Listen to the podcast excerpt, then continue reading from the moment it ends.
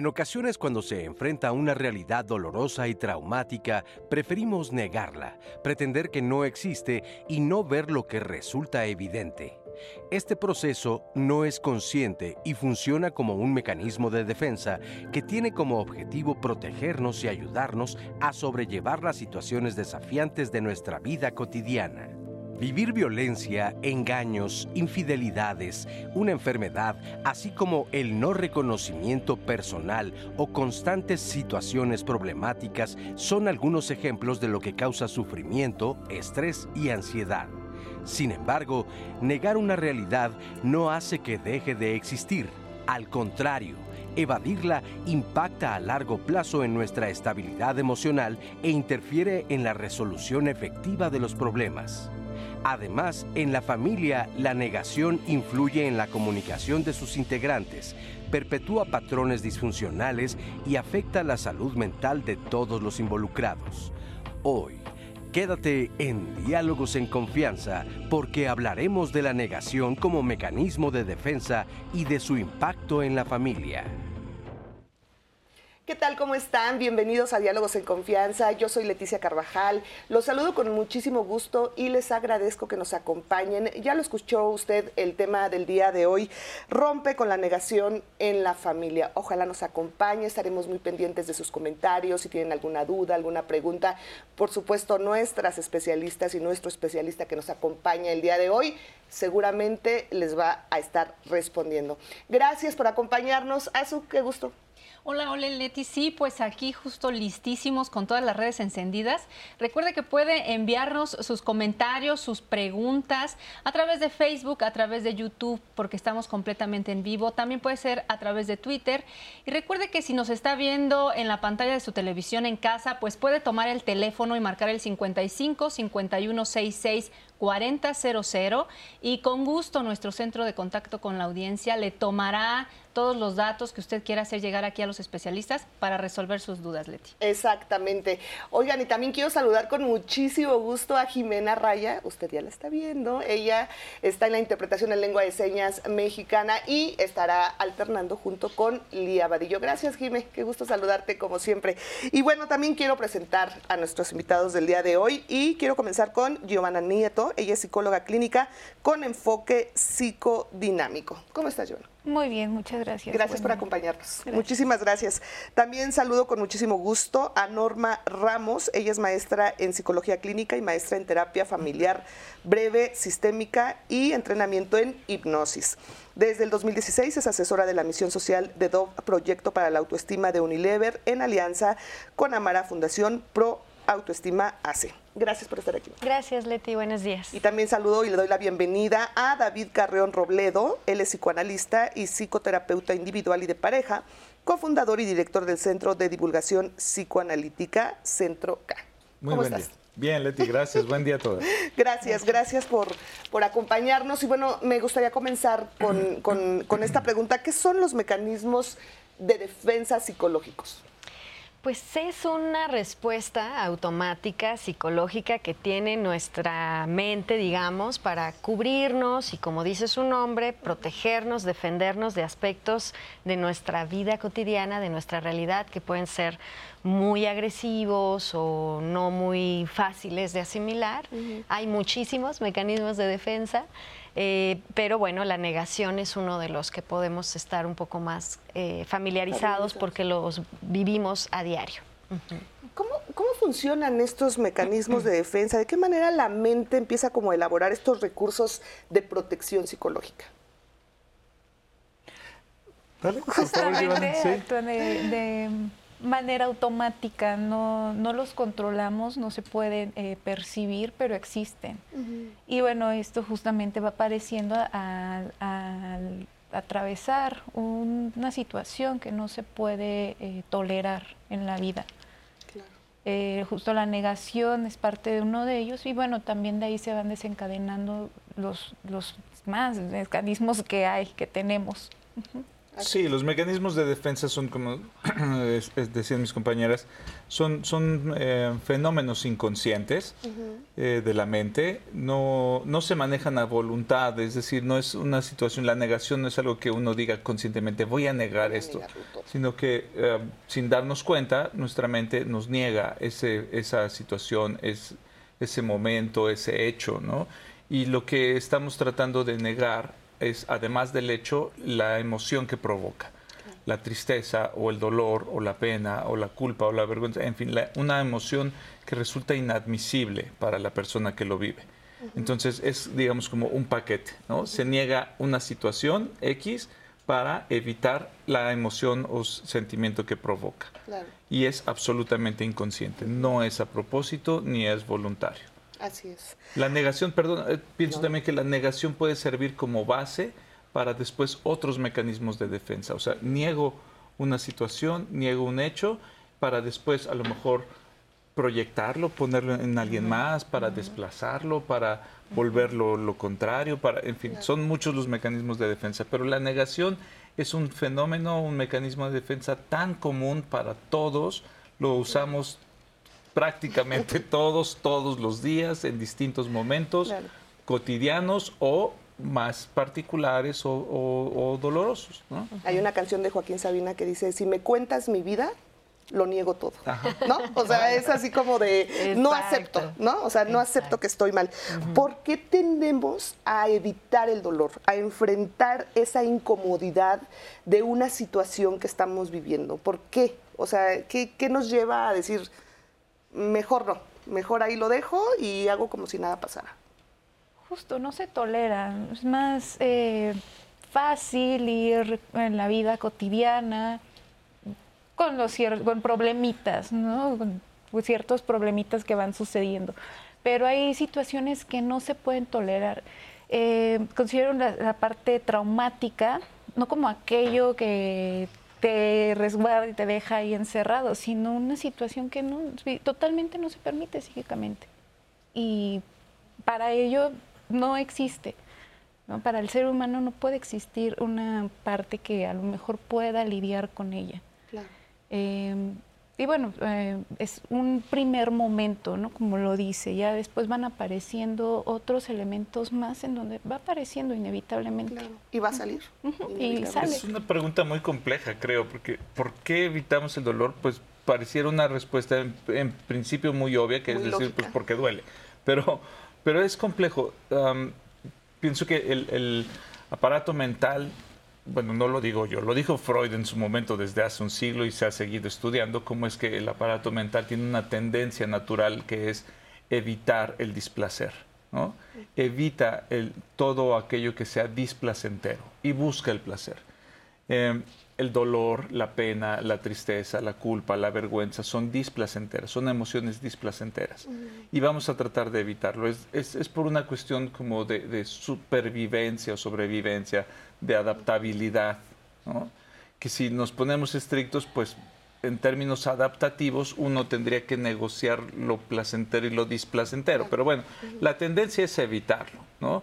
Para, poder buscar eh, pasar una situación. Es el, digamos, como el primer recurso del que uno echa mano, evitar esa situación para pasarlo. Nos damos cuenta de que no es que uno lo pase, solamente lo va haciendo de ladito, lo va echando bajo el tapete pero ahí sí, ahí, está. Claro, y no necesariamente es patológico. O sea, el mecanismo de defensa, por ejemplo, la negación, no siempre responde a algo patológico, es más bien como un proceso, como dice David, es algo por donde vas a transitar y la meta es que poco a poco te aproximes más a esas sensaciones que aunque incómodas, pues las tenemos que ir asimilando y las tenemos que ir acomodando en nuestro sistema, ¿no? Es muy común que algunas familias, incluso no es solo un aspecto individual, sino que a nivel de tu familia o hasta de la sociedad eh, podamos empezar a vivir aspectos de, negación. Es muy duro, es muy difícil entender o aceptar que hay una enfermedad en algún miembro de la familia o que se vivió una pérdida o que se tiene un padecimiento. Y los sistemas siempre, las familias siempre van a buscar algo que nosotros llamamos homeostasis, que es el funcionamiento constante Aunque esté ahí el problema, lo que necesitamos es avanzar. Entonces, un primer recurso es negar qué está pasando. Pero después es importante que el evento, la realidad, resulta tan inevitable, innegable, que entonces ya empiezas a caer en cuenta y aceptar que eso que está ocurriendo no se puede seguir negando. Exacto, ahí está. Efectivamente. Bueno, pues los quiero invitar a ver esta entrevista que hicimos con Marta Páramo. Ella es psicoterapeuta y ella justo nos habla de qué son los mecanismos de defensa y en qué medida son estos pues necesarios para el desarrollo de las personas. Vamos a ver. Los mecanismos de defensa Generalmente se habla de ellos como una serie de estrategias psicológicas que tenemos todos los seres humanos, eh, de alguna manera que se utilizan de forma inconsciente para protegernos de nuestra ansiedad y de las em, amenazas emocionales que, que de alguna manera están cerca de nosotros. Generalmente estos mecanismos de defensa se usan para poder hacer una gestión del conflicto entre nuestros propios impulsos naturales que como seres humanos tenemos y de alguna manera eh, estos procesos de adaptación que tenemos que hacer todas las personas, pues a nuestro medio social, a nuestra familia, a nuestro ámbito escolar, a nuestro ámbito laboral, y de alguna manera hacer esta mediación entre los impulsos naturales que todos tenemos y estos procesos adaptativos que tenemos que tener en nuestro contexto. Normalmente los mecanismos de defensa se encargan de mantener este equilibrio psicológico para hacer frente generalmente a angustias o ansiedades que nos provocan determinadas situaciones y nos ayudan de alguna manera a filtrar estos contenidos de los cuales no somos conscientes, es decir, de todo este material inconsciente que si aflora así abruptamente a la conciencia, pues podría resultar un tanto perturbador. Generalmente se consideran los mecanismos de defensa como eh, herramientas adaptativas, normales, naturales eh, y que forman parte de nuestra actividad psíquica estos mecanismos están presentes en todas las personas, aunque, esto es bien importante resaltarlo, eh, pueden resultar problemáticos si hay como un abuso de cierto tipo de mecanismos y si se presentan con mucha rigidez. Y también tenemos como diferentes categorías en los mecanismos. Hay mecanismos de defensa más primarios, eso significa que se utilizan generalmente eh, y entran en acción en las primeras etapas de la vida y otros que son de naturaleza más compleja que de alguna manera son considerados más adaptativos, pero no hay mecanismos de defensa malos o mecanismos de defensa buenos. Todos estamos usando todo el tiempo mecanismos de defensa. Muchísimas gracias, gracias a Marta por esta entrevista y bueno, también gracias a todas las personas que nos están viendo a través de las redes sociales y hay muchos comentarios, Azu. Sí, justo tenemos muchos comentarios, me gustaría compartirles algunos de ellos. Eh, por ejemplo, tenemos una pregunta, nos piden que sea de forma anónima. ¿Cómo se puede superar la culpa? es, es una pregunta que, viene mucho al consultorio, ¿cómo le hago para quitarme esta culpa o para quitarme este dolor? Y yo pienso que, bueno, regularmente lo que respondo es transitando por ahí, ¿no? O sea, la tristeza, el dolor, la culpa. La, culpa como, como respuesta común demanda primero un castigo, ¿no? O sea, tienes culpa de algo y te castigas inconscientemente o buscas un castigo inconscientemente. Pero eso no garantiza siempre que se quite la culpa. Creo que la forma más efectiva de sanar una culpa es reparando el daño, más que teniendo un castigo, reparándolo. Em, y, formas de reparar, bueno, ahí creo que no me da la mente o la imaginación para, porque puede ser de cualquier forma, es dependiendo el daño, depende de eso, cómo lo puedo reparar, ¿Con quién fue ese daño? con, alguien familiar, con alguien querido, con mi pareja, con, etcétera. Eh, pero vaya, en, pocas palabras, creo que la forma más efectiva de sanar una culpa es a través de la reparación. Tenemos más comentarios. Nos dice Ofelia Acevedo, un duelo mal procesado puede llevar a ataques de pánico, enfermedades mentales y físicas discapacitantes. Por supuesto, sí. Lo que se niega, lo que queda oculto, el cuerpo lo va hablando. Y por más que se haga creer que no hay una situación que se evite, em, va a salir de algún lugar, en algún lugar es, es inevitable. Por eso va apareciendo, ¿no? Y de repente en la consulta llegan casos de, bueno, me presento ataques de, pánico, ya es excesivo, no puedo salir, algunas fobias. Y al indagar te vas dando cuenta de que hay algo ahí que se está evadiendo, que se está negando. Los, los ataques de pánico y las crisis de ansiedad eh, creo que son justamente producto en principio de una negación. Es, yo trato de explicarlos haciendo un símil de, un ataque de pánico como un berrinche en un niño.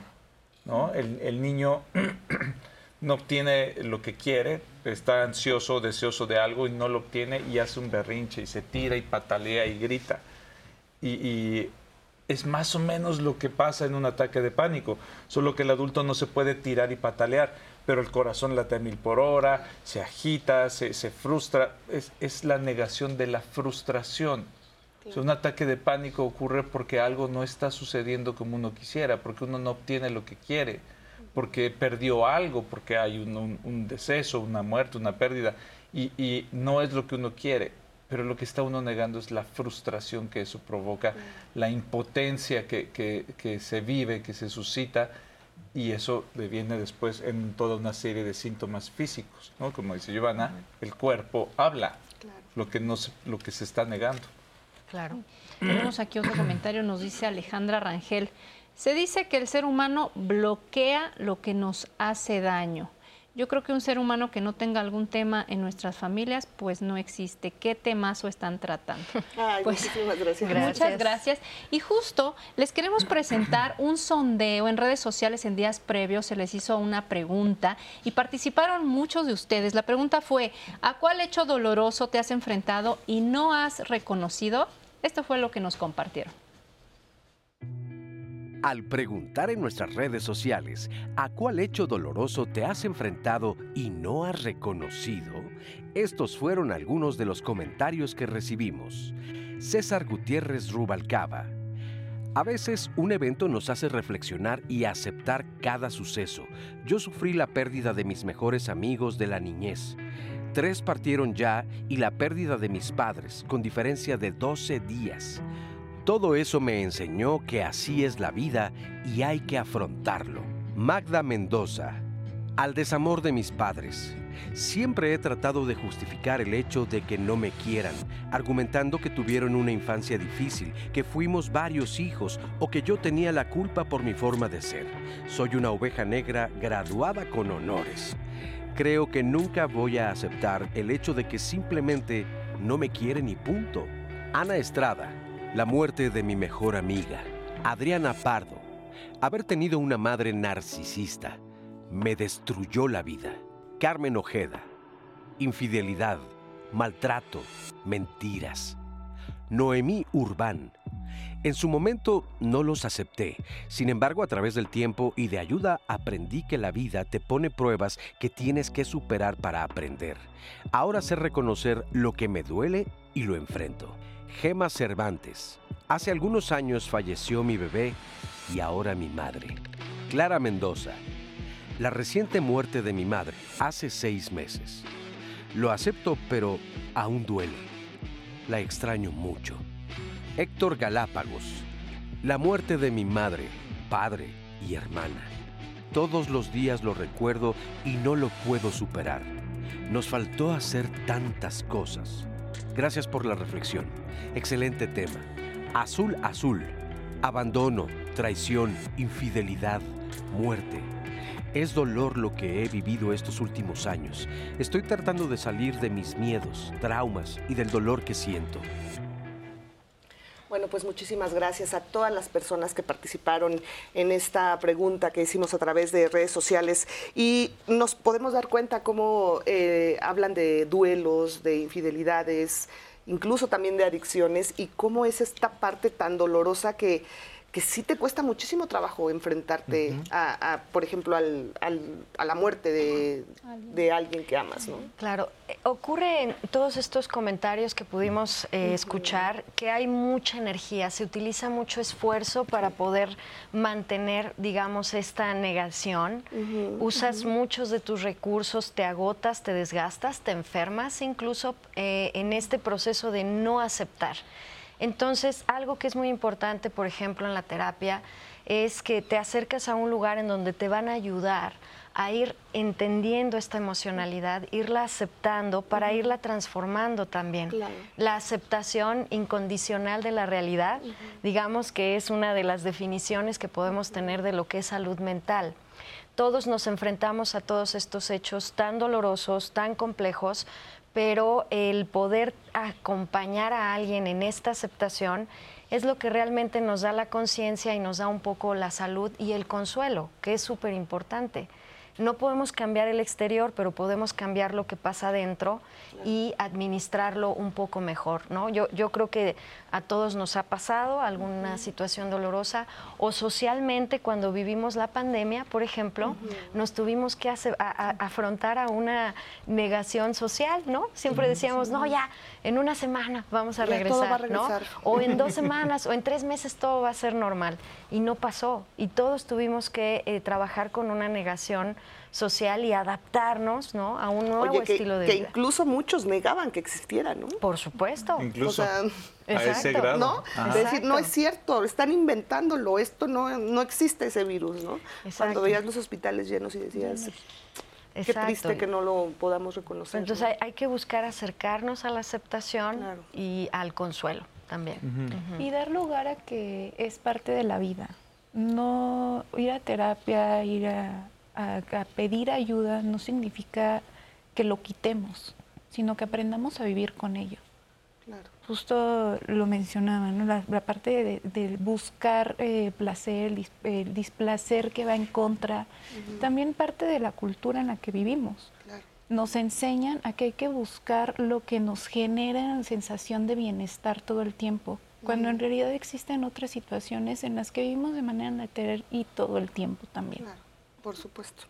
Bueno, y al final, si, si yo estoy en este tipo de situaciones donde ya me estoy dando cuenta, estoy viendo diálogos en confianza y estoy, estoy analizando que sí estoy negando algo que me está oliendo. ¿Cómo dar ese primer paso? ¿Cómo empezar? Ok, en el fondo yo sé que esto me está oliendo, que esto lo estoy pasando y que esto me está causando problemas o tristeza o mucho dolor. ¿Cómo empezar a reconocerlo? Yo creo que un poco reconociendo lo que estoy sintiendo dentro, o sea, lo que estoy experimentando, ponerle un nombre. Es como, siento raro, siento feo. ¿Qué es feo? ¿Qué es raro? ¿Cómo le nombrarías? ¿No? Un glosario de emociones para empezar a reconocerlo y después entender que la mayoría de las cosas que nos pasan, nosotros no tenemos control sobre de ellas. Las cosas simplemente pasan. Y nosotros tenemos que empezar a dejar de tener este protagonismo de que somos responsables o somos culpables o podemos hacer algo para transformarlo, la mayoría de las veces no. Sin embargo, podemos eh, entender que es algo con lo que podemos vivir eh, incluso aunque duela, ¿no? Escuchamos muchas veces de, ya se me pasará, ¿no? O sea, el como, como, si fuera arte, como si fuera, perdón, magia y que bajara el espíritu y te quitara ese... Ya se me pasará, darle tiempo al tiempo, el tiempo lo cura, todo. No, no es cierto, no, no es cierto. El tiempo, solo el tiempo no cura las cosas. Hay un trabajo también personal, interno, para poder curar o para poder superar estas emociones, ¿no? Yo pienso que ah, tendemos hay como un miedo social o cultural a ciertas emociones, ¿no? A la tristeza, por ejemplo. Ay, no estés triste, este, échale ganas, tú, eres, eres, un ser de luz, alegría, vibra alto, demás. Creo que la tristeza la envidia, el coraje, el resentimiento, todas estas emociones son de naturaleza humana y por, por tal no hay ser humano que esté eh, como exento de vivirlas. Todos vivimos estas emociones y todas estas emociones, si bien se, originan de una carga un tanto agresiva, eh, pues así agresiva, pueden tener algo a favor pueden dejar alguna experiencia de aprendizaje y eso siempre va a ser positivo. En terapia creo que lo que trabajamos o lo que procuramos es ayudar a la gente a vivir estas emociones con menos miedo, con menos temor, con menos culpa, con menos vergüenza, con, menos rechazo. En pocas palabras, tratar de no rechazar esas emociones, sino de poder vivirlas. Y es que además si no las aceptas tú, pues la demás gente no las va a aceptar. O sea, creo que tendríamos que empezar a normalizar el hablar de nuestros sentimientos, el hablar de cómo estamos transitando un duelo, una pérdida, un rompimiento, lo que sea, y, empezar a decir, perdón, pero me siento triste. Sí. Hoy no, o sea... Y, además cuando tú logras eh, reconocerlo y aceptarlo, también puedes tomar acción. Por ejemplo, si la familia está atravesando una enfermedad que no quiere reconocer, que todo mundo está en esta negación, te vas a tardar mucho más en darle respuesta, ¿no? Yo tengo de pronto algunas familias que alguno de los hijos padece algún trastorno y si me tardo mucho en este proceso de negación, no voy a dar la atención necesaria, no voy a poder apoyar, no voy a poder dar el siguiente paso. Entonces es una forma como también de encontrar la solución. Aceptarlo puede doler, pero también me acerca más a solucionarlo. Entonces por eso es importante el poder hacer este autochequeo, ¿no? Efectivamente. y, dices, Norma, en la familia pasa esto. Ese es un grado todavía más complejo. Si de por sí nos es ya difícil aceptar ciertas vivencias o sentimientos o emociones hacia afuera, ahora en la familia pues todavía más, ¿no? Pero lo paradójico es que es justo en la familia donde se viven primero todas esas emociones. La, familia es nuestro laboratorio emocional. Es ahí donde se procesan y se viven por primera vez todas las emociones, todas. La envidia, los celos entre hermanos, el coraje a los padres, el resentimiento, el odio, la furia, la rabia, todo eso se vive primero en la familia, no solamente el amor y la ternura y todo, también esos sentimientos se viven por primera vez en la familia. Y algunos de ellos se establecen y duran a lo largo de la vida y del desarrollo, entonces uno ya se ve adulto, ¿no? Cincuentón, sesentón, y hay unos pleitos entre hermanos, ¿por qué? Por envidias y celos. Claro. Que se han negado. No, nos queremos mucho. Aquí nos podemos enojar, pero al ratito ya estamos, ya estamos como si nada. No, no es cierto eso. Fíjate, Leti, hay comentarios muy bonitos. Muchas gracias a toda la audiencia. Nos dicen en YouTube, Ariana, buenos días, gracias por compartir sus conocimientos y nos pone pulgares arriba. Nos dicen también acá, este Beatriz Arcos en Facebook. Como siempre, aquí están los verdaderos profesionales, no haciendo TikToks. Bueno, pues aquí los especialistas justo vienen a dar estrategias para la familia todos los martes porque son temas que tenemos que ver todos los días, todos los días hay algo que tratar de familia. Así es que muchas gracias por sus comentarios. Acá tenemos eh, preguntas, por ejemplo, nos dicen aquí, es, es, un comentario, nos dicen, mi hijo de corazón ha tenido problemas de adicciones. Hoy por hoy mi esposo, su padre biológico y de corazón quiere evitar el dolor del hijo. Desde el divorcio y después la muerte de su mamá, los problemas escolares y luego su matrimonio conmigo. Ahora está abstinente ah, de sustancias solo por hoy y está frustrado, enojado y mi esposo no puede ni lo quiere confrontar y sigue complaciendo, se desgasta mucho. Me gustaría alguna idea para avanzar. ¿Qué le podríamos Creo que es muy importante hacer una reflexión, ¿no? ¿Qué le hace pensar que eso va a ser mejor para la, para la persona? Es como llevarlo a la reflexión. ¿Qué te hace pensar que solapar, digamos, esta conducta va a ayudar? ¿En qué basas ese pensamiento? Usar el pensamiento crítico para un poco confrontar eso. Ok. Eh, nos dicen acá también, eh, eh, telésforo, cuando la persona no quiere hacerse responsable de sus actos o argumentos incansablemente para tener la razón, ¿es una negación? ¿Cómo se puede manejar? Pudiéramos regresando del corte, eh, respondemos a esa pregunta. Y bueno, lo invitamos a que continúe con nosotros aquí en Diálogos en Confianza.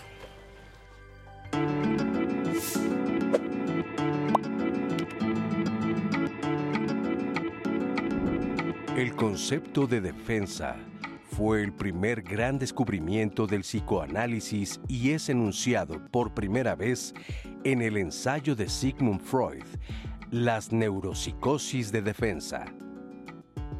Diccionario de Psicología de Humberto Galimberti.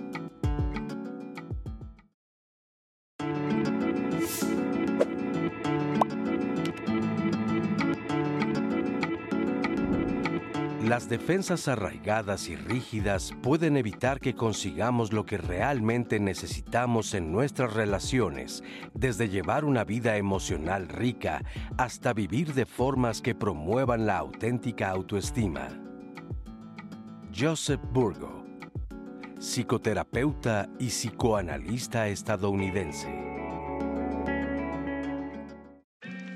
En mi formación en la casa, la figura de autoridad siempre fue mi mamá y mi abuelita, ya que mis papás tenían un conflicto cuando mi papá quería pues meterme una disciplina tal vez más dura, normas, etcétera. Entonces ellos llegaron a un acuerdo que mi papá no iba a establecer como límites o iba a haber regaños de su parte hasta que yo fuera tentativamente grande, que sería los 12 años. El mecanismo que yo ocupaba era cuando mi papá quería ponerme esta disciplina como de vas a ayudarme a, no sé, a labores de la casa pesadas, ¿no? Era un mecanismo de defensa también, porque yo no lo quería hacer. O sea, yo decía, no, la verdad no, soy un flojo y decía, no, ocupo este factor y no lo hago. Y mi papá se enojaba, o sea, es muy poco tolerante y decía, bueno, está bien, lo hago yo. Yo me di cuenta que era yo un mecanismo, o sea, ya establecido por mí, una, podría decir, metodología, porque yo estuve en un internado era religioso, entonces ya me tocaba hacer ese tipo de acciones pues por mí mismo, ¿no? Inclusive por el mismo internado para bien. Entonces yo decía, ¿por qué no puedo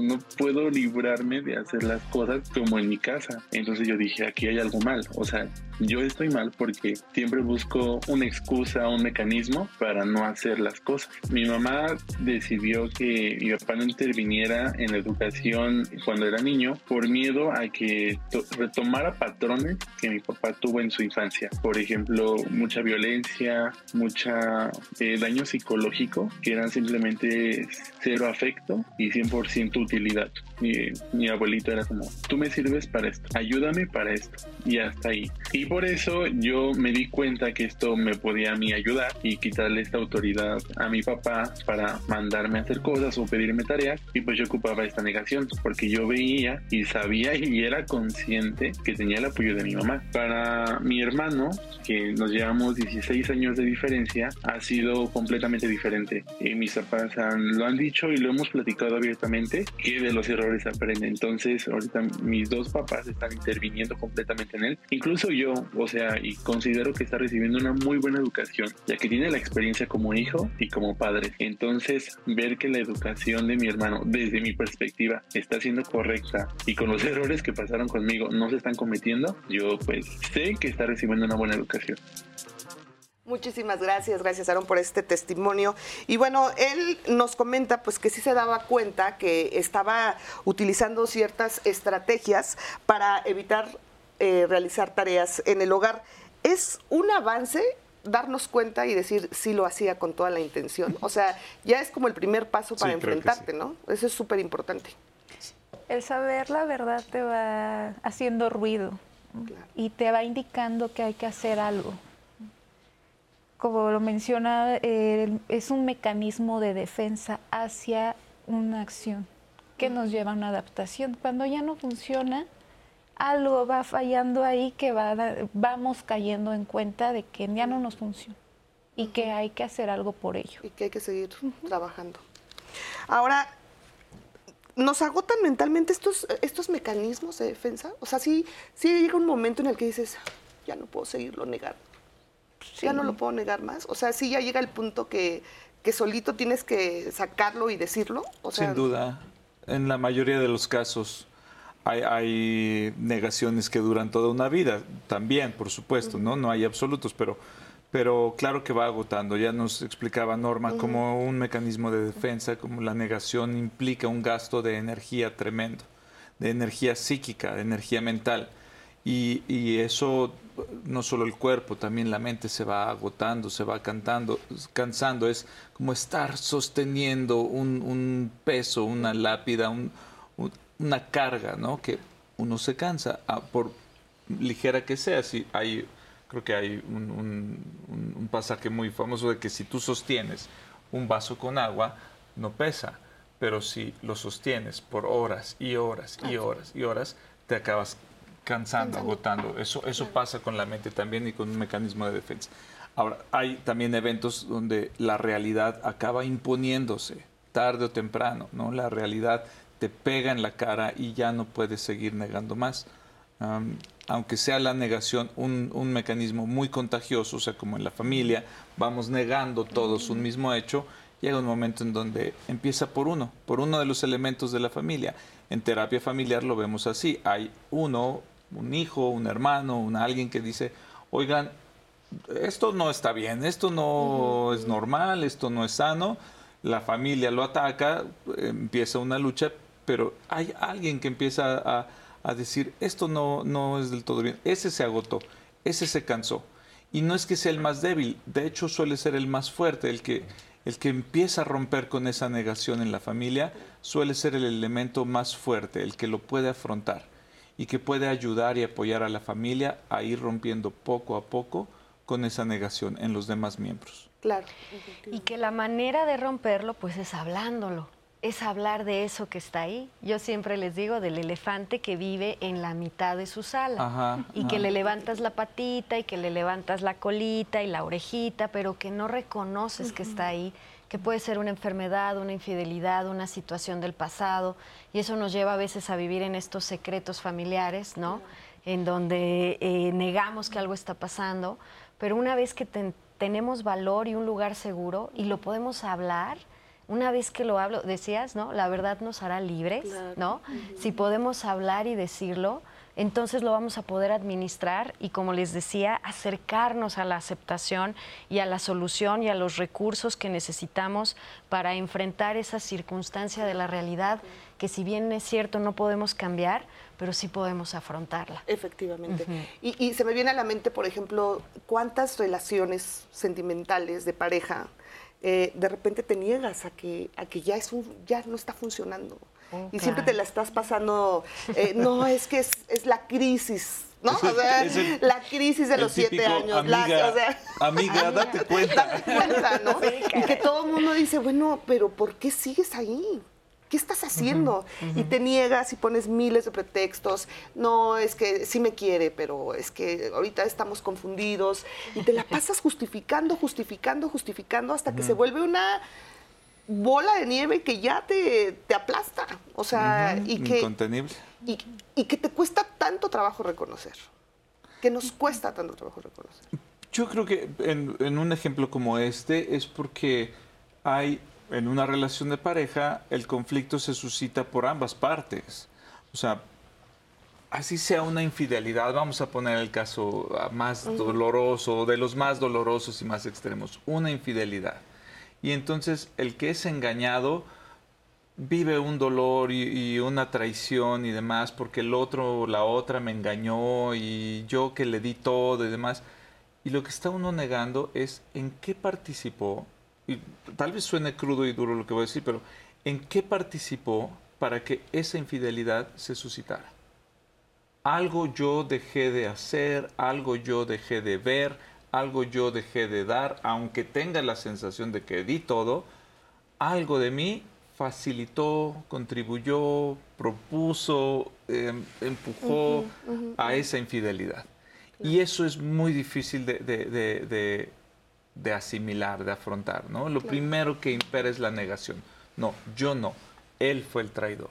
Ella fue la traidora. Y si le quitamos la palabra traición y hablamos de un problema, de, un descompuesto, de un algo que, sucedió, sucedió, en este sistema del que los dos formamos parte, sin culpas, solamente pues tratando de analizar los hechos, que pasó. podría ser distinto. Tal vez esa negación sea más fácil de, tramitarse o de vencerse.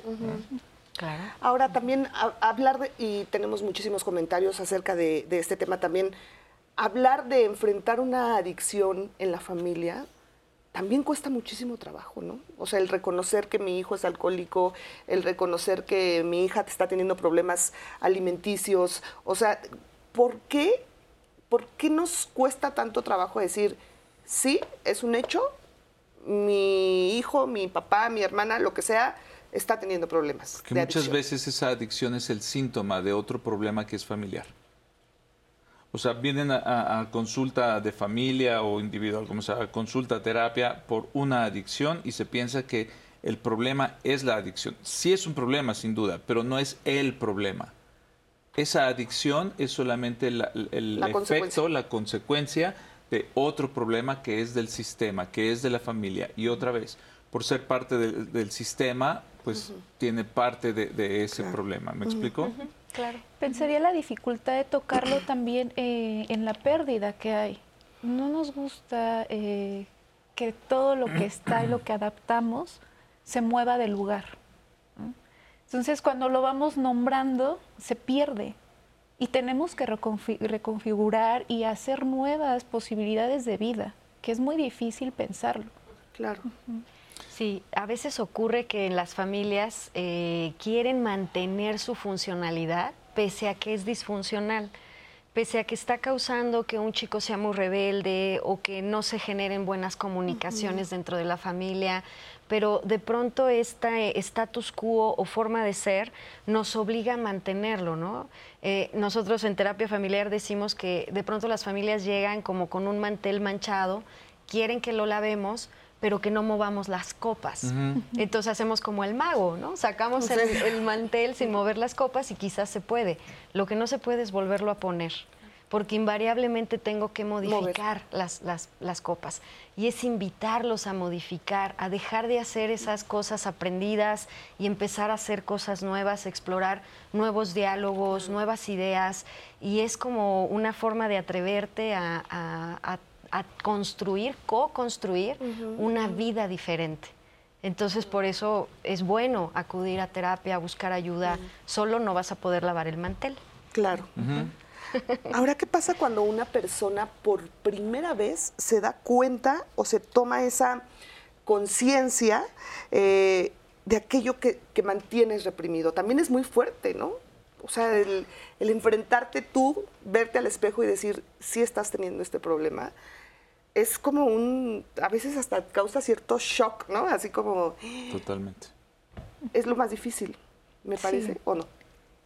Una de las cosas ¿no? que, lo, que lo hace difícil, porque también de ahí adelante es el trabajo que estás dispuesto a hacer para que eso cambie.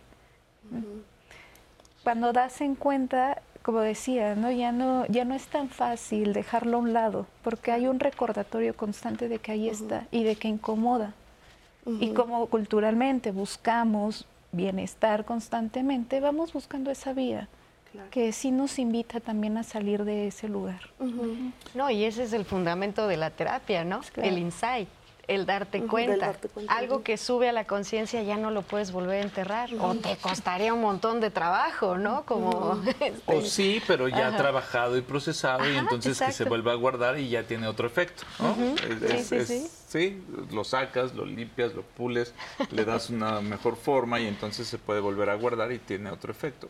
Pero es cierto que la negación se instala pues porque eso que se está negando resulta traumático. Y entendiendo trauma como esa situación que no alcanzamos a procesar, que no alcanzamos a digerir emocionalmente, ¿no? Entonces se niega. Y dependiendo de lo que se esté negando, la negación se irá venciendo poco a poco o más rápido, dependiendo de qué tan fácil o difícil se pueda tramitar eso. Entonces, cuando se rompe la negación y uno se enfrenta a aquello que se negó, entonces se vive el trauma. ¿Cuándo se rompe la negación? Yo creo que cuando el la persona, cuando ese aparato mental está un poco más preparado para afrontar esa situación. ¿no? ¿Qué lo determina? Mm, el mismo aparato mental, en su autonomía. el mismo aparato mental determina, bueno, va, ya, vamos a atender este asunto, ¿no? Efectivamente. Bueno, pues es, ese es el trabajo que uno tiene que hacer y muchas veces ir a terapia. ¿No? Para, es lo que se hace en terapia, ir preparando ese aparato mental para afrontar esa situación. Hemos escuchado, por ejemplo, casos realmente muy fuertes, por ejemplo, tal vez de un abuso dentro de la, dentro de la familia, ¿no? Sí. Que digo, es muy triste y muy lamentable que de repente escuches de que el abuelo abusó de, del nieto, ¿no? Sí. Y, lo, y lo quieres tapar y dices, no, que, que nadie se entere, pero eh, las México, consecuencias... México, lamentablemente, México tiene uno de los primeros lugares, hasta hace años el primer lugar, no sé ahora, pero de los, vamos a decir, de los primeros lugares en abuso sexual infantil. Y más del 80% de los casos de abuso sexual infantil es por alguien en la familia. El abuelo, el tío, la tía, es alguien dentro de la familia. Y eso se niega. ¿no? Y sigue sucediendo porque se niega, precisamente. ¿no? Porque no pasa nada. Y se repite y además la persona que vive el abuso no solo tiene que cargar con esa experiencia tan desafortunada, sino que además tiene que, digamos, velar o cuidar estos pactos familiares y entonces se mantiene también en silencio, incluso negando la experiencia, culpándose de lo que pasó y entonces la mayoría de las veces cuando trabajamos un abuso sexual en terapia, no solo vamos a trabajar con el del paciente centralizado o el que se atrevió a hablar o el que somatizó tanto que ya no hubo de otra que enfrentarlo, sino que se tiene que trabajar con los posibles abusos que la familia transgeneracionalmente ha vivido. De hecho, tenemos un comentario anónimo que nos dejan aquí en Facebook y nos dicen, mis padres negaban mi abuso sexual por parte de un miembro de la familia y hasta el día de hoy no lo saben manejar, ya soy adulto y su reacción pasiva y silenciosa solo me causa dolor y retarda mi sanación. Claro, porque revictimiza esta experiencia, porque es como si te pidieran que una vez que estás viviendo esto, también guardes silencio y te adecúes a este patrón que, no es sano. No es sano. Por lo tanto, hay que romper con eso. Y que incluso tienes que, vivir con eso y tienes que hasta seguir tratando a esa persona. ¿No? O sea... Eh, no tienes que, es que justo eso es lo que tenemos que empezar a transformar. No tienes que, eh, puedes tú cortar eh, con, esos vínculos insanos, independientemente de dónde vengan. Claro, por supuesto. Nos enseñan que, que la familia es un vínculo inquebrantable, irrompible, pero no todas las veces es así. Y hay que ponerse en cuestión. Si es necesario alejarse de algo que te lastima, incluso si se trata de dentro de la dinámica familiar. Sí, si bien a la familia no se elige, no se escoge, pero yo digo que sí se escoge qué relación guardas con tu familia, a qué distancia, ¿no? O sea, mm, no negando las características reales de mi familia y, o de los miembros, de cada uno de los miembros de mi familia, porque será muy mi familia, pero pero en mi familia hay gandallas también, hay envidiosos, hay, abusivos. hay, violentos, hay violencia. Claro, por supuesto. Sí, Hay un meme ahorita que está muy de moda que dice, el árbol genealógico también se puede podar. Claro. ¿No? Y, eso, es, eso es algo muy real. Vamos, perdóname. Esa es la apuesta justamente de, romper esos patrones y de buscar nuevas alternativas de vida. Claro, efectivamente. Bueno, vamos a la segunda parte de eh, la entrevista con Marta Páramo y regresamos a comentarla. Los mecanismos de defensa nos ayudan muchísimo a mantener el equilibrio emocional para poder hacer frente a la angustia o a la ansiedad que nos provocan determinadas situaciones. ¿Qué significa esto? Que los mecanismos de defensa de alguna manera son mediadores entre nuestros impulsos naturales eh, que todo ser humano tiene y esta necesidad obligación o exigencia de adaptarnos al contexto social, familiar, escolar. Y lo que es bien importante resaltar es que eh, no hay mecanismos de defensa buenos o malos, simplemente hay mecanismos de defensa que en determinado momento se consideran que son adaptativos y en otro momento se consideran poco adaptativos. Por ejemplo, eh, ¿qué se podría considerar como adaptativo? Eh, pensando en el mecanismo de defensa de la negación. Es adaptativo en, eh, utilizar la negación, por ejemplo, cuando te dicen o te, o te dan el anuncio de, oye, ¿supiste que se murió nuestro amigo Luis? ¿Cómo? No, no es cierto, no, no lo puedo creer, no, no, no, no, no. Esa negación en ese momento y en ese contexto es absolutamente adaptativo, es decir, el ser humano se está protegiendo del impacto de la angustia y del dolor que causa una noticia este, como estas, ¿no? Tan abrupta, tan de, de manera sorpresiva, de manera inesperada. Este mecanismo de la negación es adaptativo. Por ejemplo, ¿cuándo no es adaptativo? Por ejemplo, cuando alguien tiene un problema de alcoholismo y todo mundo sabe que tiene un problema de alcoholismo, lo ha demostrado continuamente, se tienen problemas por la manera de beber, todo mundo lo reconoce y el único que no puede aceptar esa realidad de alcohólico es la propia persona que está sufriendo de esta enfermedad. Y ese mecanismo es la negación. ¿Y por qué es desadaptativo? Porque esa negación le impide poder asumir esa problemática y por ende poder trabajarla, pedir ayuda, hacer todo un trabajo de recuperación para poderse readaptar eh, saludablemente a su contexto. Muchísimas, muchísimas gracias por esta entrevista y qué importante esto que comenta, ¿no? O sea, todo mundo se da cuenta que estás teniendo un problema y tú eres el único, el único que lo está negando. Cuando es más que evidente que puedes estar teniendo realmente problemas de adicciones, de, duelos, de, de muchas circunstancias. Pero también se sufre mucho cuando no se reconoce, ¿no? O sea, lo platicamos y decimos, es que a veces no te das cuenta es como que lo niegas y tú te lo crees. Pero también creo que hay una, una partecita, una vocecita que sí te está diciendo, ojo, ¿eh? la verdad es que sí tienen razón todos, Sí, la verdad es que los rasgos más, más rechazables o despreciables del carácter son invisibles para quien los posee, para quien los vive, y no para los demás. Y eso es el problema, porque entonces uno lo sigue actuando, uno lo sigue cometiendo a diestra y siniestra, ¿no? y, lo que afecta son las relaciones, son los vínculos, porque los demás mm, pues no, no tienen por qué estar soportando la negación de uno.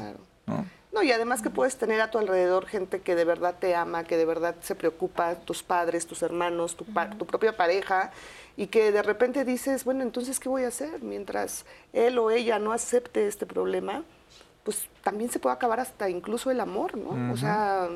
Sí, la, mayoría de las personas llegan a terapia cuando sienten justamente que ya no pueden negar más, que ya no saben cómo continuar, que ya perdieron un vínculo, una relación importante. Y bueno, pues buscan ayuda para poder ya dejar esa, esa negación de lado. ¿Es cuando se dice que se puede tocar fondo? ¿Que, que se toca fondo? Sí, Sí, yo creo que a eso, a eso te refieres. Y también es que en la terapia, si bien se llega por eso, y, en el proceso terapéutico uno va descubriendo otras negaciones, ¿no? Claro. ¿Por qué? Porque han sido negadas, porque es inconsciente y porque uno pues, no se entera hasta que está en un proceso y, y, van aflorando estas. Y es necesario tocar fondo para poder reconocer con mayor facilidad que estás negando algo que sí te está causando mucho daño? Me responden después del bloque. regresamos, hacemos una muy breve pausa y regresamos con más de este tema en Diálogos en Confianza.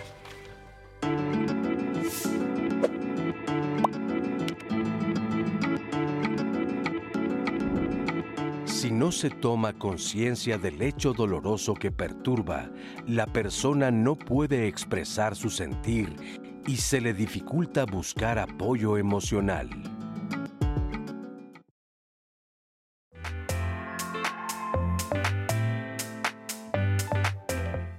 Hay muchísimos mecanismos de defensa, eh, pero bueno, la negación es uno de los que podemos estar un poco más eh, familiarizados porque los vivimos a diario. Es una respuesta automática, psicológica que tiene nuestra mente, digamos, para cubrirnos y, como dice su nombre, protegernos, defendernos de aspectos de nuestra vida cotidiana, de nuestra realidad. No, no los controlamos, no se pueden eh, percibir, pero existen. Justo la negación es parte de uno de ellos y bueno, también de ahí se van desencadenando los, los más mecanismos que hay, que tenemos que el aparato mental tiene una tendencia natural que es evitar el displacer. ¿no? Evita el, todo aquello que sea displacentero y busca el placer. El dolor, la pena, la tristeza, la culpa, la vergüenza son displacenteras, son emociones displacenteras. Y vamos a tratar de evitarlo.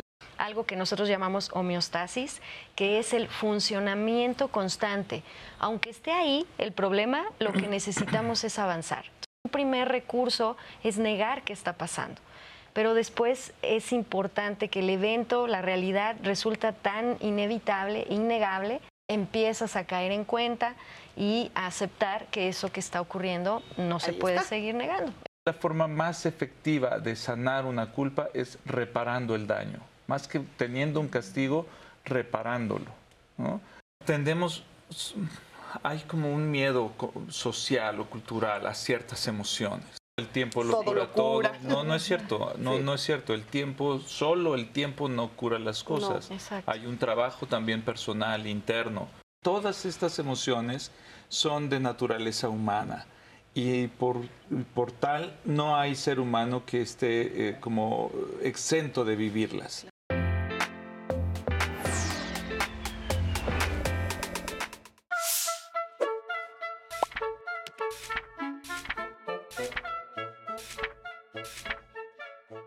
El último martes del mes de febrero se conmemora el Día Mundial de la Esterilización Animal, fecha dedicada a crear conciencia sobre la importancia de controlar la sobrepoblación de animales mediante su esterilización, que es una intervención quirúrgica sencilla y segura.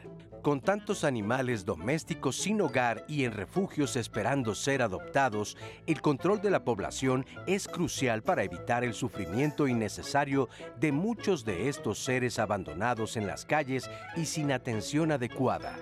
Además, la esterilización ofrece numerosos beneficios individuales como la reducción del riesgo de enfermedades y de comportamientos no deseados, ya sea el marcaje de territorio o el deambular en busca de pareja, entre otros. Hay muchos mitos y prejuicios en torno a la esterilización, por lo que durante este día se organizan eventos educativos en todo el mundo enfocados en promover una tenencia responsable y explicar a detalle en qué consiste y cuáles son sus beneficios. También se llevan a cabo campañas de esterilización gratuitas, sobre todo en los lugares que no cuentan con servicios veterinarios cercanos y que tienen problemas con la proliferación de animales domésticos. Este Día Mundial de la Esterilización Animal promovemos el cuidado de los animales de compañía para evitar el abandono y fomentar la adopción de aquellos que actualmente están sin hogar o en refugios. Muchísimas gracias por continuar con nosotros y pues sí, ahí tiene usted esta información y la importancia de cuidar a nuestros animalitos de compañía y esterilizarlos, porque pues sin lugar a dudas es un bien para ellos. Bueno, pues vamos a continuar y tenemos comentarios. muchos comentarios. Muchas gracias por sus llamadas, todos sus mensajes. Aquí nos dice Juan Francisco Meso. En materia de adicciones, la negación es un mecanismo de defensa para no aceptar un problema. Así como el adicto dice que cuando quiera lo arregla, algunos miembros de la familia son codependientes de proteger al adicto, pero esta enfermedad puede avanzar y herir a las personas que los rodean. La negación influye como un factor para sesgar al familiar. Por supuesto, esto impide que se brinde una ayuda profesional por parte de los expertos en adicciones. Hay una frase de Carl Jung que dice, lo que niegas te somete, lo que aceptas te transforma. Pedir ayuda no es vergonzoso. Claro. Muchas gracias por esta reflexión. Les queremos compartir otro comentario, es un testimonio anónimo que nos hacen llegar en YouTube. Nos dicen, buen día, me gustaría saber cómo podría hacer para perdonar a mi madre de corazón. Mi padre me violó cuando yo tenía nueve años y le dije a mi madre y ella me dijo, eres una mentirosa y me hizo de rodillas pedirle perdón. Y le dije que eso era cierto. Cuando cumplí 35 años me volvió a preguntar y le dije, yo nunca te dije mentiras, tú no me creíste. Me dijo, perdóname, pero si la perdono en realidad le guardo mucho rencor y coraje. Y todavía me dijo, pase lo que pase, no le digas a nadie, ni a tu hermana ni a tu hermano. ¿Qué me aconsejan? Bueno, aquí es esto que mencionaba hace un momento pese a que ella es la víctima y que sufrió de esta violencia, todavía le están pidiendo que dé más de sí misma y ella misma tiene una autoexigencia de tener que llegar a un perdón que quizás aún no se pueda generar y que no sé si esa sea una meta para su salud. Me parece que está nuevamente siendo victimizada al pedirle que haga cosas con una experiencia que no tenía por qué haber sido ni callada ni, ni aceptada bajo ninguna circunstancia. ¿no? Sí, yo también creo que hay cosas que no se perdonan, incluso dentro de la familia. O sea, una violación por parte de un padre y el resguardo y protección de la madre ese padre, pues creo que no tiene por qué perdonarse. También decía hace un momento, si bien uno no elige a la familia, sí elige qué relación guarda con la familia. Y no creo que no tiene que exigirse perdonarla, aunque sea su madre. Sin embargo, puede va a guardar una relación con ella de otra forma. O sea, ese resentimiento, ese odio, ahí está. Yo no sé si se le va a quitar por su bien, por su tranquilidad, por su serenidad, por su día a día. Espero que, que sí o que no lo tenga tan a flor de piel. Pero son situaciones muy, muy delicadas que requieren un proceso y un trabajo interno muy fuerte que no va de, alcanzar el perdón. ¿eh? Yo creo que no. ¿Por qué pensamos que tenemos que perdonar? O sea, siempre es como de, ay, no, tienes que perdonar, no guardes rencor, este, eh, perdonar sana, ¿no? O sea, muchas veces lo, dicen. Pero en este tipo de situaciones, como bien ustedes lo, lo comentan, ¿por qué tendría que perdonar? Es parte de la implicación social, ¿no? Somos seres culturales, ya lo dice Freud, y tenemos que adaptarnos y esa es la idea confusa, ¿no? El tenerse que adaptar, el deber ser, el deber perdonar. No, siempre ese, ese te conduce a un lugar de bienestar, pero sí de cierta aceptación social, que es más permisible y más tolerante. Por ejemplo, en este caso, ¿perdonar para qué? ¿Será su necesidad o será necesidad de su madre? Exacto. Claro, y además entender que a veces el perdón no significa la omisión o la aceptación o la justificación de lo que está pasando. Quizás es perdonar en el sentido de que tú no guardes una emoción que puede ser muy reactiva, que puede ser muy cargada. Eh, yo te devuelvo lo que tú hiciste, esto fue tu responsabilidad y en ese sentido puedo perdonar eh, todos mis sentimientos, pero entendiendo que hay un responsable de lo que ocurrió. Claro. Entonces es un perdón más como interno, como hacia mí mismo, que hacia lo que está pasando. Sí, como poder vivir mejor. Sí, claro. Pero dejándole al otro su responsabilidad, ¿no? Y perdónenme el lenguaje, pero es como pudrete con eso, pudrete con lo que hiciste, porque eso fue tu acto, eso, eso fuiste tú, no yo. Correcto. Efectivamente. Pues sí, muy fuerte y muchas gracias por Sí, muchas gracias por la confianza de compartirnos este tipo de testimonios. Esta charla se hace justo con las realidades que vivimos todas las familias. Eh, tenemos más comentarios. Nos dicen aquí, mi esposo tiene problemas con el alcohol y no superó que su papá también. Ahora no sabe qué hacer. ¿Qué me recomiendan? Pues yo creo que está muy bien que no sepa qué hacer, no tendría que saberlo, no vamos por la vida sabiendo cómo trabajar con adicciones, creo que hay que buscar un experto, acercarse a los grupos que están diseñados para el manejo del alcoholismo y ya, ya está reconociendo que algo no anda bien y creo que eso es muy importante, es el primer paso y hay que buscar la ayuda afuera, no siempre las respuestas las tenemos dentro, ¿no? Sí, sí, leías hace rato otro testimonio, de, creo que de el padre de un chico que es alcohólico y demás, y que qué hacer en lugar de seguirle solapando y demás. creo que hay grupos, o sea, además de la terapia, existen los grupos y se hace un trabajo conjunto, ¿no? Interdisciplinario y eso da un soporte, una base mucho más sólida para la recuperación, tanto de la persona que vive la adicción como de sus familiares que también viven su adicción. Claro, y cuando sucede este tipo de cosas, eh, la familia muchas veces se puede sentir culpable. ¿Qué hice mal? ¿Por qué mi hijo está tomando de esta manera? ¿O por qué? O sea, regularmente, y esa es parte también de, de la negación del problema, ¿no? Porque al final uno siempre termina culpándose por lo que hace el otro mal. Sí, sí, es que las adicciones en general, decía, son, son un síntoma, un signo de algo más que está ocurriendo en la familia, ¿no? O sea, vienen a consulta por la adicción, porque tienen un problema de adicción uno de los miembros o varios de los miembros.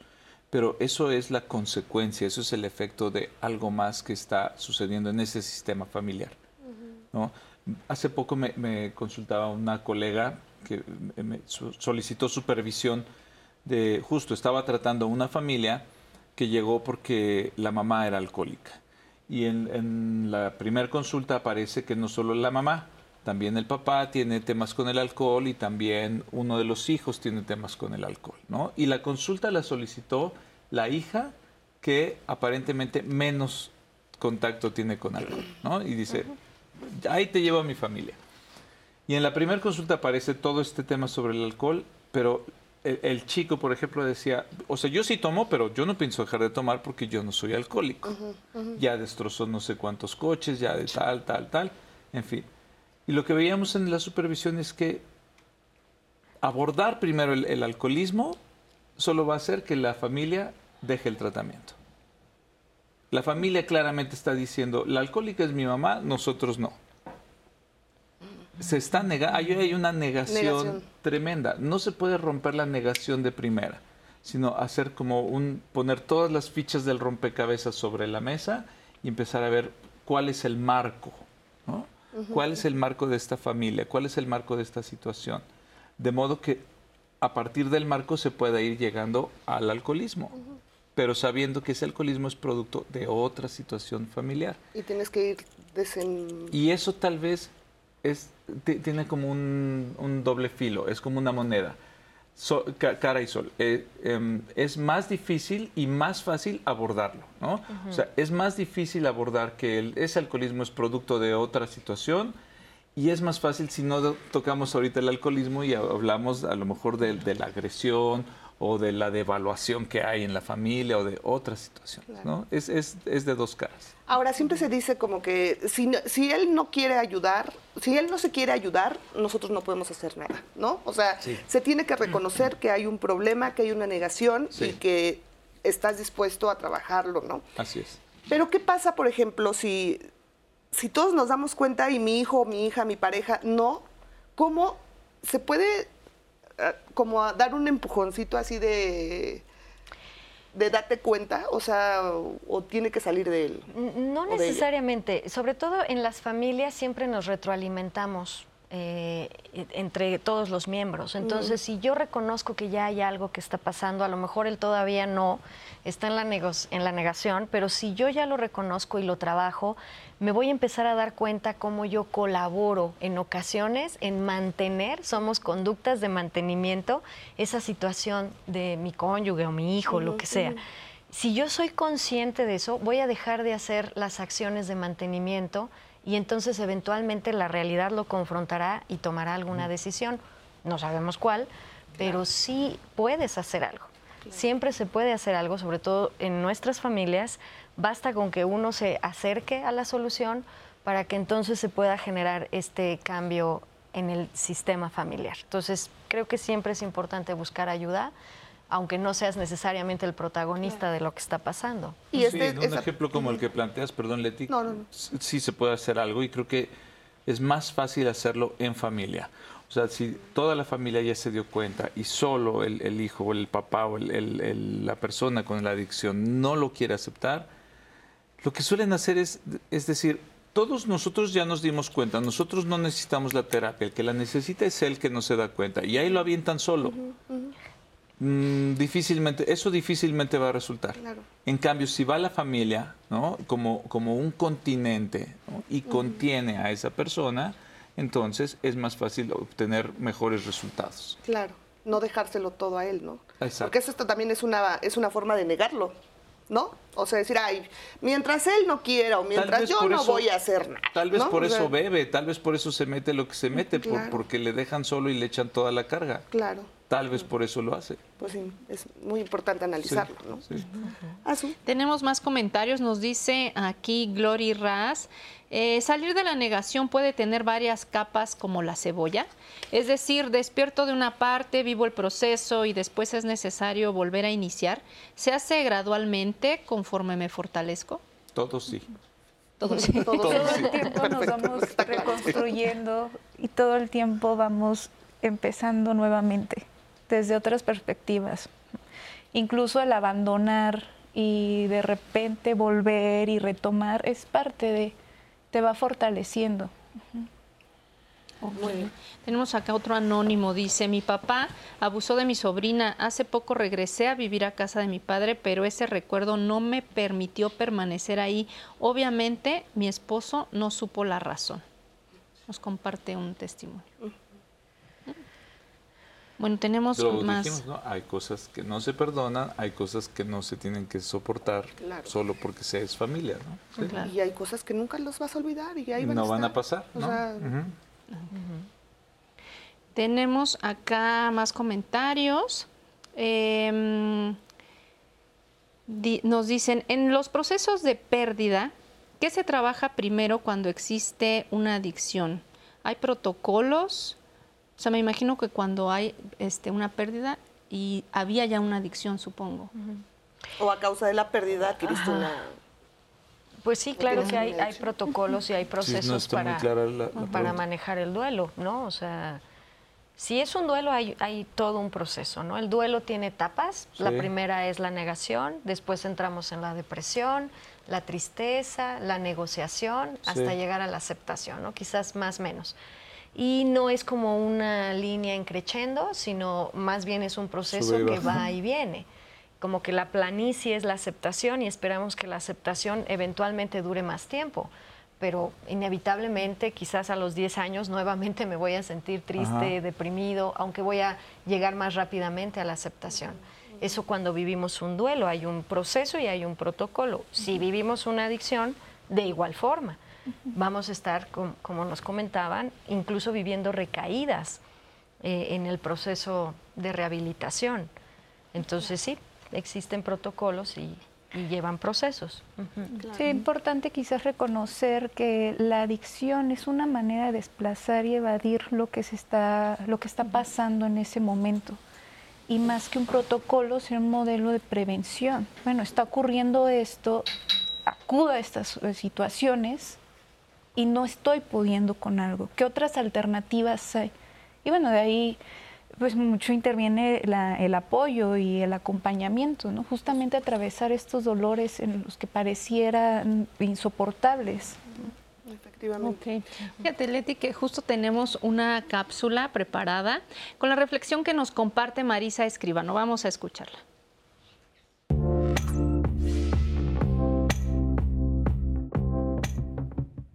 Muy buenos días. La negación es un proceso psicológico llamado mecanismo de defensa, en el que una persona rechaza o minimiza consciente o inconscientemente aspectos de la realidad que le resultan amenazantes, inaceptables o muy dolorosos, como una forma de protegerse emocionalmente.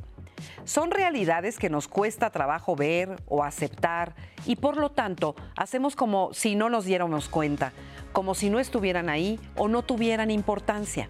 Los padres, muchas veces con la intención de no lastimar o no ver sufrir a sus hijos, niegan o evitan hablar de algunos temas o circunstancias familiares o personales, creyendo que así los protegen, pero no es así tarde o temprano las verdades ocultas salen a la luz y causan más daño que si se hablan o se tratan a tiempo. La falta de aceptación o de inclusión en los temas familiares, que son importantes, pueden dejar a los hijos confundidos acerca de lo que está sucediendo en el entorno familiar y llevarlos a formarse su propia idea de lo que pudiera estar pasando. Y generalmente la fantasía suele ser peor que la realidad y los puede orillar a sentir mucha ansiedad y mucho estrés. Al no ser expuestos a los temas familiares, nuestros hijos pierden la oportunidad de aprender habilidades para afrontar desafíos, crecer, desarrollar la empatía y resolver problemas de manera más efectiva. Es importante resaltar que hay que considerar la edad, el nivel de comprensión y de desarrollo de nuestros hijos al abrirnos a compartir los problemas o los secretos familiares. Hoy te quiero recomendar la película El Castillo de Cristal, estrenada en el año de 2017 y protagonizada por Naomi Watts, entre otros actores. Habla sobre una familia que no quiere aceptar el problema del alcoholismo, que ama pero que también destruye, y de lo que sucede cuando se niegan los problemas que saltan a la vista. La encuentras en todas las plataformas digitales. Nos vemos la próxima semana. Excelente recomendación, muchísimas gracias Marisa. Y bueno, pues llegamos ya prácticamente al final de, este programa. Gracias, muchas gracias por ser parte de esto y gracias también a ustedes que nos acompañaron y ojalá, ojalá, ojalá, eh, pues esto nos sirva y nos nos lleve a una real reflexión de lo que estamos negándonos y no nos atrevemos a reconocerlo. A sus Leti, pues sí, a todas las personas que están preguntando dónde pueden ver el programa completo, se queda completamente grabado ahí en las redes sociales, en YouTube, también en la aplicación 11 más, desde el principio para que lo vean y los contactos de los especialistas también se quedan en redes sociales para los que están pidiéndolos. Así es, así que si quiere contactarlas, contactarlo, ahí va a encontrar absolutamente todos sus, sus datos. Bueno, pues muchísimas gracias por acompañarnos. Mañana justo los invitamos para que también eh, nos acompañe aquí en Diálogos en Confianza, porque vamos a tratar un tema, bueno, van a tratar un tema que El tema de tocando fondo, le Tocando fondo a propósito de lo que también hablábamos aquí. Muchísimas gracias por acompañarnos, que tengan un excelente martes y lo invitamos a que siga aquí en la señal del 11.